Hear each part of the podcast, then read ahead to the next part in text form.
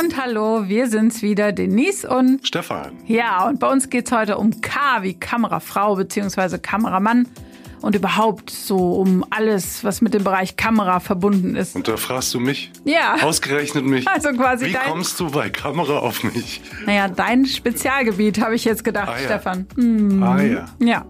jetzt kommt's raus. Also wenn du jemandem erzählst, dass du Kameramann bist, ne, dann haben die meisten ja auch gleich eine Vorstellung im Kopf. Ah ja, der arbeitet dann fürs ZDF und der rennt dann immer da rum, so mit der Kamera, so, so wie man das aus so einer Live-Sendung kennt, ne? Und ähm, wenn sich dann da so ein Kameramann so, so ins Bild mogelt. Aber sag doch- Unfreiwillig. Ja, genau, Er wird unfreiwillig. abgeschossen. Er wird wird dann auch noch abgeschossen. abgeschossen, so sagt man, genau.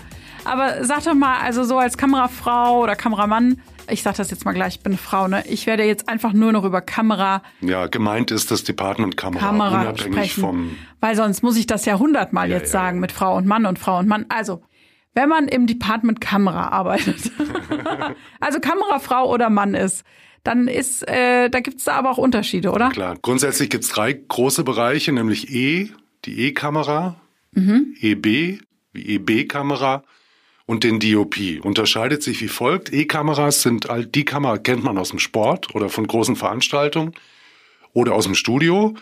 Da ist die Kamera, die hängt an einem langen Kabel und die alle Kamerasignale laufen im Ü-Wagen oder in der Regie zusammen und werden dort vom Bildmischer zusammengesetzt und montiert. Das sind also doch die, die sich manchmal ins Bild schummeln, Die beziehungsweise werden, Kameraleute werden. schummeln sich nicht in Bilder. die sind gerne hinter der Kamera. Sie werden abgeschossen.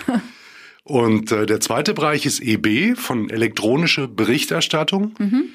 Das sind dann von der Kamera her Geräte, in denen die Bildaufzeichnung in der Kamera selbst stattfindet. Also da gibt's kein Kabel irgendwohin in eine Regie, sondern die Kamera und die Aufnahmeeinheit sind zusammen. Das ist dann sowas wie, wenn man jetzt quasi einen Magazinbeitrag macht und man Genau. fährt jetzt zum Haushalt XY hin und dann packt jemand die Kamera aus seinem Kofferchen aus. die klassischen Fernsehformate Ja. Mhm. durch, von Nachrichten bis Dokumentation. Werden EB-mäßig, so nennen Ja. wir das immer noch, produziert. Okay. Und der dritte Bereich, der DOP, ist dann etwas, was äh, dem szenischen Bereich mehr oder minder, äh, also dem Spielfilm vorbehalten ist. Und äh, auch da sind die Kamera- und Aufnahmeeinheiten meist lokal, außer bei manchen Spezialeinrichtungen. Aber da ist es dann so, dass der Kameramann, also der DOP, äh, nicht notwendigerweise auch selber die Kamera bedient. Also das kann dann sein, dass er als Kameramann sich ja dann um das Licht und die Kamerabewegungen und alles kümmert, äh, aber das quasi als Department Head managt und die Kameras oder Kamera auch eine Kamera selber gar nicht mehr operated. Also der DOP, der liegt dann so faul im Stuhl rum, schlägt Unbedingt. die Beine Unbedingt. übereinander und sagt, Jungs, mach Nee, mal. er wirft seinen weißen Schal mit einer eleganten Bewegung Ah. über die linke Schulter und sagt, Freunde, so kann er nicht arbeiten. genau das macht er. Genau, Das ähm, sind jetzt keine Abstufungen oder baut aufeinander auf. Es sind alles eigene Disziplinen, die jeweils auch nach einer eigenen großen Könnerschaft äh, verlangen. Jetzt arbeitest du ja als DOP, Mhm. ähm, allerdings nicht nur für Spielfilm, sondern auch tatsächlich, wenn wir äh, für Industriekunden arbeiten, haben wir ja oft szenische Produktionen. Und ähm, ja, beschreib doch mal deine Arbeit. Was machst du denn da eigentlich? Ja, das, das frage ich mich auch. Ich mich auch seit Oh, 20 Jahren. Jetzt endlich kann ich diese Frage stellen. Also entgegen der allgemeinen Annahme ist es nicht meine Aufgabe, schöne Bilder zu machen. Naja, auch. Nein, meine Aufgabe ist es, die für die gewünschte Aussage richtigen Bilder zu machen. Und schön sollen sie auch noch Die aussehen. dürfen dann zur Not auch schön sein, aber manchmal dürfen sie auch nicht schön sein, wenn das eben der Aussage der gewünschten widersprechen würde. Also das ist nicht meine Aufgabe. Aber schlussendlich bin ich als DOP, als Kameramann verantwortlich für die gesamte Bildgestaltung. Das Bild jeder einzelnen Kamera, aber auch die komplette Lichtgestaltung für alle Kameras und die Farbgestaltung für alle Kameras und auch sämtliche Kamerabewegungen. Jetzt werden sich viele fragen, ja, aber neulich habt ihr noch erzählt, da sind ja ganz viele Leute am Set und da gibt's auch einen Oberbeleuchter und so. Jetzt sag mal, was das eigentlich bedeutet, wenn du sagst, du bist dann verantwortlich für das Licht. Das Lichtdepartment ist Teil des Kameradepartments. Das heißt, als verantwortlicher Kameramann führe ich natürlich auch die Lichtabteilung. Also dann sage ich immer so, der DOP quasi am Set ist quasi der Chef von das ganze technische, also Licht, Kamera, Bühne, alles, was da so dazukommt. Genau. Da ist quasi der DOP. Genau. Der sozusagen Department Head. der Department Ja. Head, der die alle einteilt und Der der, Abteilungsleiter. guckt, der Abteilungsleiter, der die alle einteilt Ja. und einfach guckt, Ja. dass, dass quasi dann das entsteht, was, was eben als Aussage gedacht war Mhm. und besprochen. Genau. Das ist, dafür trage ich dann die Verantwortung als der verantwortliche DOP. Genau. Das Mhm. ist der Job. Das ist ja ganz interessant jetzt. Das eine ist quasi, dass man so eine Lichtfarbe hat, die sich quasi durch so einen Film zieht, Mhm. ne? weil wir drehen ja nicht alles chronologisch hintereinander. Naja, das ist, der, das ist die, der andere Aspekt der Verantwortung, nicht nur was äh, Licht und Farben und Bewegungen angeht, sondern ich bin auch dafür verantwortlich, dass es hinterher im Schnitt das richtige und für die Aussage erforderliche Material auch gibt. Ja, und dass da es müssen- zusammenpasst halt und auch. dass es zusammenpasst. Da müssen alle Anschlüsse passen, da muss die Auflösung passen. Das heißt, um den Film hinterher montieren zu können, muss ich dem Cutter eine Chance geben und ihm alle Perspektiven, alle Bildgrößen anbieten. Erklär doch mal noch mal kurz, was Auflösung eigentlich bedeutet in dem Zusammenhang Mhm. jetzt. Auflösung ist die Unterteilung einer Szene in verschiedene Perspektiven und Bildgrößen. Das heißt, ein Vorgang, der in der Realität 20 Minuten dauert, den will ich im Film aber vielleicht nur eine Minute zeigen. Das heißt, ich muss das eindampfen, konzentrieren, kondensieren können. Und dazu brauche ich verschiedene Quellen, verschiedene Perspektiven, verschiedene Bildgrößen. Und es ist auch meine Verantwortung, dass der Monteur, der die Montage macht, der Editor, der Cutter dann das alles zur Verfügung hat.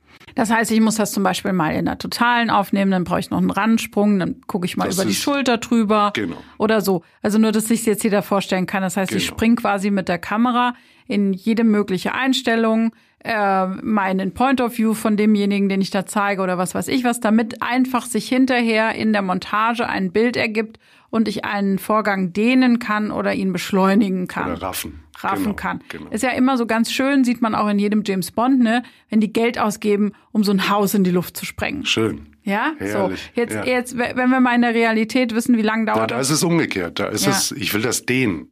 Ja, der ja, genau. Prozess ist in ein paar Sekunden vorbei an sich. Aber wenn er zwei Millionen gekostet hat, will ich den schon ein bisschen länger sehen im Film.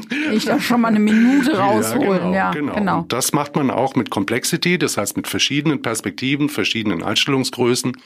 Das könnte zum Beispiel anfangen mit äh, einem Gasherd, wo so leichtes Gas rauswabert. Und dann gibt's irgendwo anders einen Funkenflug. Und plötzlich macht's Bumm und dann schlagen irgendwo Flammen raus. Das ist ein extra Bild. Dann fliegen vielleicht Vorhänge. Dann fliegen vielleicht Ziegeln.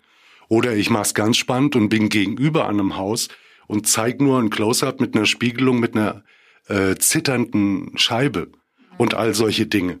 Oder ich drehe ein Close-up von einem Gesicht, also von einem Zuschauer, in dem sich ein Flammenschein widerspiegelt und so. Und durch diese ganzen verschiedenen Perspektiven kann ich einen Vorgang, der an sich in ein paar Sekunden vorbei wäre, dann deutlich länger dehnen und länger erzählen. Das ist die Übung Auflösung. Ja.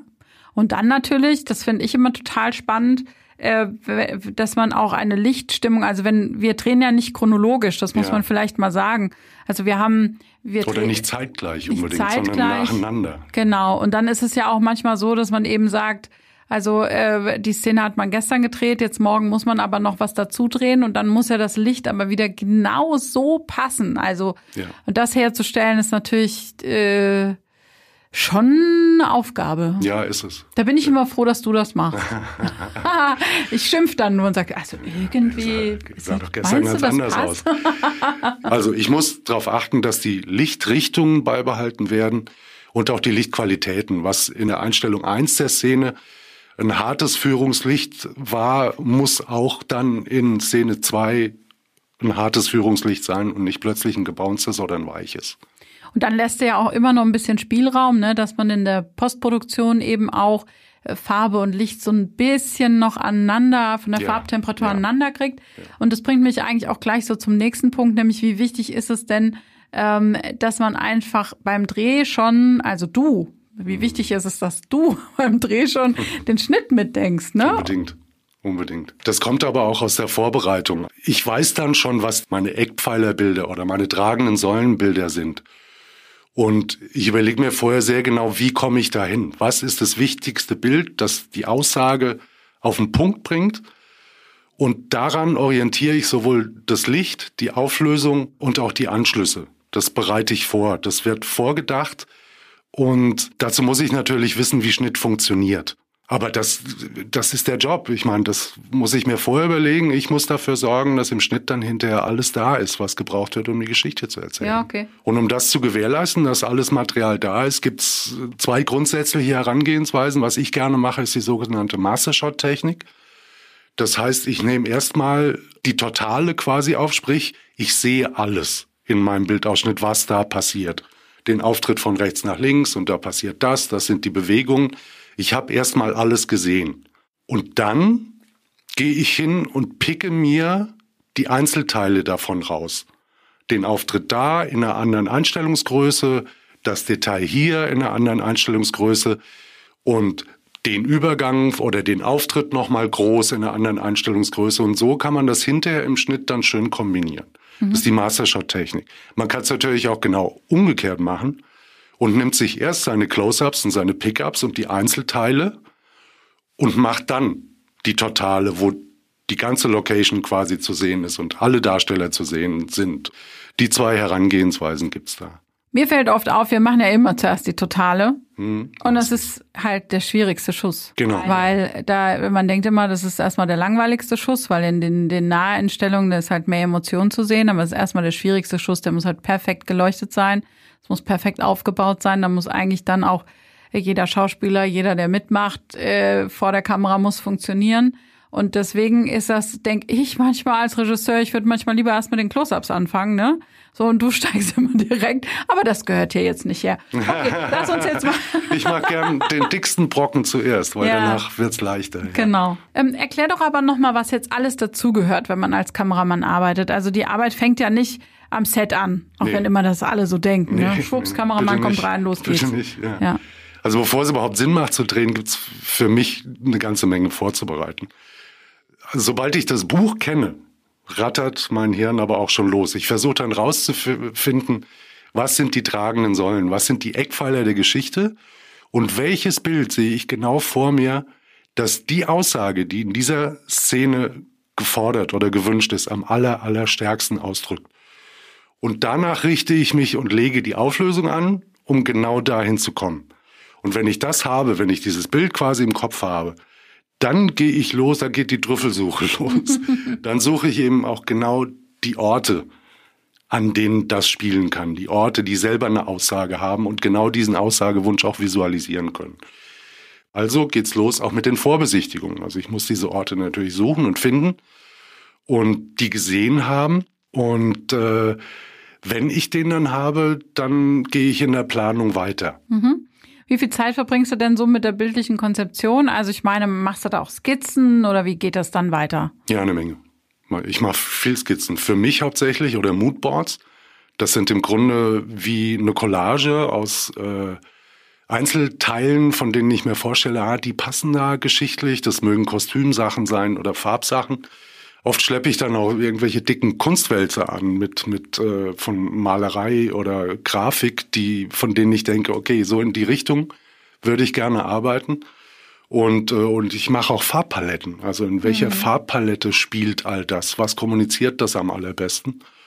Und sowas schleppe ich dann an. Und wenn sich die Vorbereitungen dann verdichten und man sich da mit der Regie auch einig ist, dann äh, kommen die richtigen Skizzen, also wie Lagepläne, wir nennen das ähm, Floorplan. Das sind im Grunde wie Architektur Grundrisse von oben, wo dann aber genau die Wege von Cast eingezeichnet sind, die Positionen meiner Lampen, wo steht mein Licht, welche Lampe steht wo und wie bewegen sich die Schauspieler im Motiv, wie bewegt sich die Kamera im Motiv, das wird alles ganz genau festgelegt damit auch meine anderen Departments, also äh, Licht und Bühne, genau wissen, mhm. was da gefordert ist. Ja. Jetzt musst du dich ja auch technisch immer fit halten, ne? Weil also so ein DOP muss ja auch ja. immer wissen, was gerade ja. so ja. angesagt ist, equipmentmäßig, äh, weil da kommt man ja auch immer noch mal auf Ideen, wie man anders leuchtet und so. Wie hältst du dich da fit? Ganz ehrlich, in erster Linie natürlich durch Gucken, Schauen.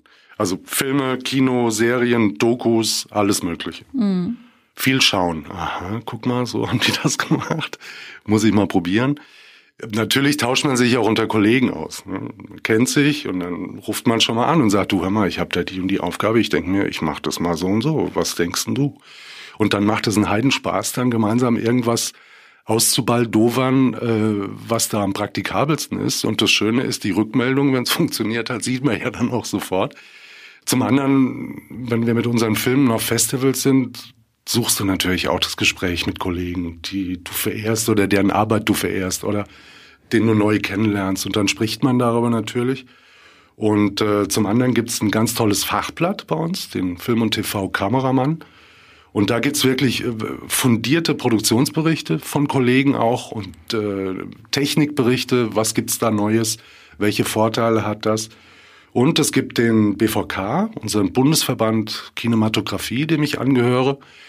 Und der wiederum hat viele Industriepartner wie Ari oder Roscoe. Ähm, und die machen, bieten oft Workshops an.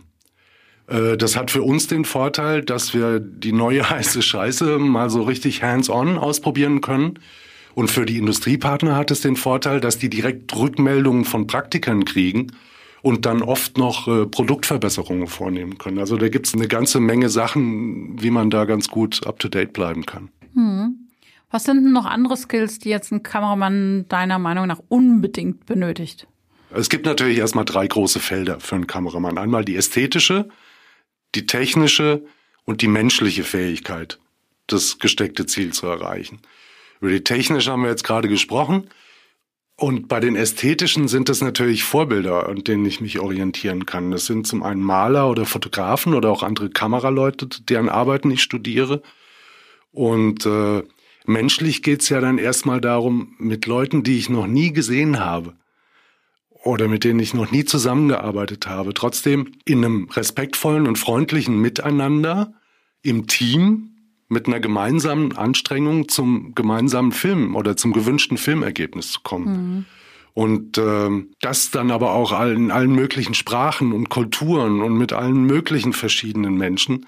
Aber dieser, dieser Dreiklang macht für mich den Beruf hinter der Kamera zur immer wieder spannenden und auch bereichernden Arbeit. Mhm. Deshalb mache ich das so gerne. Äh, du bist ja für die Kameraarbeit vieler preisgekrönter Filme verantwortlich und das auch quer mhm. durch alle Genres. Also du hast Preise für Werbung, genauso wie für Doku, genauso wie für szenische Spielfilme und auch für Corporate Communication bekommen. Wie geht denn das? Also machst du jetzt einfach alles oder?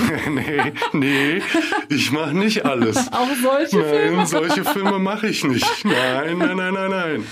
Hm. Es ist doch das Schöne, diese ganzen verschiedenen Disziplinen zu beherrschen, ähm, weil mich die Herangehensweisen, die ich aus dem Dokumentarfilm kenne und verinnerlicht habe, im Szenischen natürlich weiterbringen und umgekehrt. Oder die Geschwindigkeit aus dem Magazin oder Nachrichtendreh hilft mir natürlich in allen anderen Disziplinen auch. Und das kickt und befeuert sich ja gegenseitig. Und äh, mich hält's geistig rege, habe ich zumindest das Gefühl. Und mir wird nie langweilig. Aber ja gut, auf der anderen Seite so ein richtig langweiliger Nachmittag wäre auch mal was Schönes. Es ist ja auch irgendwie nicht nur ein Job, es ist irgendwie viel mehr bei dir. Mm, ist es. Was ist denn das, was so faszinierend ist? Es ist ganz klar diese Vielfalt alle Sorten Menschen, das ganze breite Themenspektrum, alle Branchen, alle Formate von Klimaforschung, Pharmazie, Mobilität, Natur, Design, Beauty, Architektur, heute Spielfilm, morgen EB, heute Nordkap, morgen Südsee. Faszinierende Begegnungen in der ganzen Welt. Und das mit dem Privileg, da ja nicht als, als Tourist das alles gucken zu dürfen, sondern man arbeitet ja mit den Leuten von vor Ort ganz dicht am Herzen der Sache dran. Man erfährt die Welt also aus deren Blickwinkel und die lassen einen teilhaben an dieser Welt. Und das ist äh, faszinierend. Und dadurch ist natürlich auch das Lifelong Learning in all diesen Belangen, ob ästhetisch, technisch, menschlich, ist da eingebaut. Und das entwickelt sich ja immer weiter. Und das nächste Projekt, das darauf aufbaut, wird dadurch natürlich auch immer wieder besser. Hast ja gerade so schön gesagt, ne? Heute am Nordkap, morgen auf Tahiti. Ähm, also du hast ja schon echt auch wahnsinnig viele spannende Begegnungen und irgendwie auch immer Herausforderungen. Also ich weiß noch, mhm. für einen Job hast du doch mal einen Tauchschein gemacht, ne? Sowas passiert ja dann ja. auch. Ja, wir wussten, dass wir für eine, für eine Fernsehdokumentation über Klimaforschung auch Bilder von lebenden Korallen und nicht nur Korallensedimenten brauchten. Also habe ich endlich meinen Tauchschein fertig gemacht und dann sind wir da vor Ort mit einem Forschungstaucher in dem Boot. Ich mit meiner Kamera im Unterwassergehäuse und äh, stürze mich todesmutig am Riff in die Fluten. Und worauf springe ich? Auf ein Hai. Und jetzt Deformation professionell. Mein erster Gedanke war nicht, oh Gott, oh Gott, ein Hai, sondern mein erster Gedanke war, Mist, ich habe einen Weitwinkel drauf. Das heißt, ich muss da näher dran. Ich schwimme also auf diesen Hai zu, der sich dann ganz langsam von mir wegbewegte und dann so ab und zu mal über die Schulter guckte, hatte ich das Gefühl. und ich wie ein Geisteskranker hinter dem her. Und dann macht er einen Schlag mit der Schwanzflosse und ist einfach im tiefen Blau verschwunden. Und dann kämpfe ich mich zurück mit meiner Kamera zu der Koralle, wo wir eigentlich drehen wollten. Und da hat der Forschungstaucher auf seinem Notizbrett, Unterwasser-Notizbrett, nur geschrieben und hält's mir hin. You don't go to shark, shark come to you. Das ist, was für ein Privileg, ja. was ich da alles erleben darf. Ich find's ganz toll. Was ich jetzt so höre, ist ja, es ist wirklich ein ganz toller Job und man, man erlebt unglaublich viel, man hat auch eine große Aufgabe, aber äh, gibt es denn auch manchmal so Tage, wo es wirklich Stolpersteine gibt? Also wenn man wohin kommt und einfach irgendwie gar nichts funktioniert. Ja, ja. Der Grund ist, ich kann als Kameramann natürlich nur wirken mit meinen Bildern, wenn ich auch eine Chance kriege, die richtigen Bilder zu machen. Und dazu muss Idee und Zeit zusammenpassen, genauso wie der Kommunikationswunsch und die Idee. Ähm, und als junger Kameramann, als Einzelkämpfer ist es mir einige Male passiert, dass eine Agentur anruft und man schlägt dann irgendwo auf, wo die einen hinbestellt haben und da war nichts vorbereitet. Es gab kein Buch, es gab keine Idee. Dann gab es stundenlange Diskussionen. Und wenn man dann zu einem Entschluss gelangt ist, dann war der aber an dem Ort in einer bestimmten Zeit überhaupt nicht umsetzbar. Umso glücklicher bin ich heute, dass ich äh, in einem Team von der ersten Sekunde eingebunden bin in Ideenentwicklung, in Buchentwicklung und visuell schon mal das alles vorbereiten, mit vorbereiten kann und das ganze Team auf ein Ziel hinläuft und dann der Erfolg der Dreharbeiten quasi die logische Folge all dieser Vorbereitung ist. Also die Vorstellung, dass man einfach nur, ich brauche einen Kameramann mit einer Kamera und dann wird das ein Film, die führt da leider in die Irre. Das will alles und so ist das bei M3 vorgedacht, vorbereitet sein und dann läuft das auch auf den Kommunikationswunsch sauber hinaus. Letztlich ist halt Bewegtbild, das muss man einfach sagen, ist immer eine Teamleistung. Ja. Und es ist, hat, ähm, wir haben ja auch schon darüber gesprochen, bis es zu Dreharbeiten kommt, gibt es eben ganz, ganz, ganz viele Schritte in der Vorproduktion, die mitgedacht und, und und mitentwickelt sein müssen. Und wenn die nicht stimmen, dann kann eben der Kameramann, so gut er auch ist, vor Ort auch nichts mehr heben. Kann er nichts mehr retten. Ja. Hat er manchmal auch dann die falschen Sachen dabei und und und. Ja. Man muss es von Anfang an gemeinsam aufsetzen und irgendwie eine Lösung finden. Ja. Aber jetzt hast du mich ja die ganze Zeit schön ausgequetscht, ne? Mit allen schmutzigen Geschichten. Aber jetzt würde mich mal eins interessieren. mich würde mal interessieren, wo, also den Kameramann wählt ja nicht die Agentur aus, sondern die Produktionsfirma. Ja. Worauf achtest du denn, wenn du dich für eine Kamera entscheidest oder für einen Kameramann oder eine Kamerafrau? Ja, also das Wichtigste ist natürlich, dass jemand äh, mit der Kamera sein Storytelling beherrscht. Also äh, du hast vorhin gesagt, deine Aufgabe ist nicht nur schöne Bilder zu machen, sondern die Aufgabe ist natürlich tatsächlich unter der Voraussetzung, dass man äh, die Kommunikation trifft und den Kommunikationswunsch trifft, außergewöhnliche Bilder zu machen. Und das ist gar nicht so einfach, da jemanden zu finden. Ähm, das ist natürlich bei uns jetzt hier anders. Äh, A, haben wir dich. Mhm.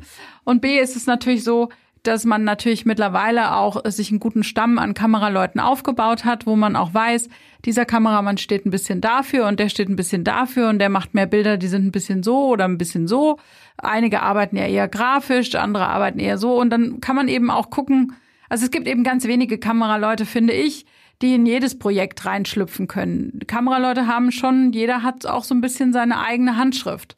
Und, ähm, und da ist es eben dann schön, wenn man eben auch verschiedene Kollegen schon kennt und dann kann man die eben auch auswählen, dass die immer optimal ins Projekt passt.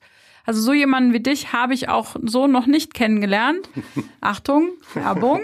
Wow. Äh, dass Die du, Schleimspur. ja, ich genau. Nein, aber das ist ja wirklich bei dir außergewöhnlich und deswegen gibt es auch so viele Preise in unterschiedlichen Genres, weil du es eben verstehst, wirklich in eigentlich jedes Genre und in, in, in, in alles reinzuschlüpfen, in jede Story reinzuschlüpfen. Und das gibt's eben ganz selten. Aber nochmal zurück. Das Wichtigste ist tatsächlich, dass man jemanden findet, der Storytelling kann, der auch auflöst. Das finde ich ganz wichtig. Die meisten haben dann so einen einen tollen Schuss und danach, oh, jetzt fällt mir nichts mehr ein, weiß ich nicht, haben wir doch. Mhm. Also so, da, da gucke ich eben drauf. Und da gucke ich mir, also gerade aus der Werbung gibt's auch viele Kollegen, wo ich immer so denke, das ist halt so eine Ikone, aber ich brauche nicht eine Ikone. Ich ich brauche ja viel mehr als nur ein gutes Bild. Wir sind bei Bewegtbild. Ja, genau, so. genau. Und deswegen äh, gucke ich mir immer sehr genau an, was ist, äh, auch wenn wir so äh, Bewerbungen hier haben, gucke ich mir immer sehr genau an, was haben die denn schon gemacht? und können die auch auflösen. Und ähm, dann finde ich auch, das ist ganz wichtig, dass man mit dem auch persönlich gut kann. Man muss einen Weg finden, dass man eben miteinander auch im Gespräch Dinge entwickelt. Und wenn man merkt, wir sprechen nicht dieselbe Sprache, dann wird es schwierig. Hm. Da fällt mir ein, danke übrigens für die Blumen. Ähm, mhm. was mir aber noch wichtig ist, ist schlicht Zeit. Also ich mag mich nicht verkünstlern am Set, sondern für mich muss das auch mit Rücksicht auf das ganze Projekt alles auch in, einem vernünftigen Zeitrahmen hergestellt sein. Ja, absolut. Da gebe ich dir total recht. Ich, ich habe es gar nicht erwähnt, weil ich es einfach voraussetze. Ich setze einfach tatsächlich voraus, dass die Leute, die das professionell tun und also gerade die, mit denen wir zusammenarbeiten, die machen das auch in einer vernünftigen Zeit. Ich erlebe das aber auch oft, wenn junge Kameraleute sich bewerben, die so gerade so von der Uni kommen, die haben dann manchmal so ganz hübsche Sachen. Aber wenn man dann mal so ein bisschen nachhört, in welchem Zeitaufwand das passiert ist, dann merkt man eben, dass das auch noch in keinen Dreh den wir für unsere Kunden machen, so richtig reinpasst. Also noch nicht alltagstauglich. Da muss ja. noch nicht alltagstauglich, da muss ja. eben dann mehr Übung sein. Ne? Ja. Genau. Jetzt habe ich mal über andere Kameraleute gesprochen, okay. Mhm. Hat aber auch mal gut getan. Hat auch mal gut getan. Aber jetzt sag doch du mal, ähm, wo willst du denn als Kameramann noch hin? Zum Licht. Also ich kann mich an keine Zeit in meinem Leben erinnern, wo es mich nicht fasziniert hat, was das Licht macht. Und ich gerate da immer wieder in Verzückung und versuche es einzufangen oder zu nutzen und damit umzugehen und das abzulenken, zu verbiegen, all sowas. Das hat nie aufgehört. Und das tut es jeden Tag wieder. Und ich glaube, ich werde das schlechthindige Bild niemals machen können, weil es in jedem neuen Moment wieder ein völlig faszinierendes Licht gibt. Und deshalb ist es ist ja nicht ein, ein Job für mich oder eine Arbeit, sondern es ist, es ist ein Leben. Mhm. Stefan sucht das Licht also. genau, ich bin dann mal weg.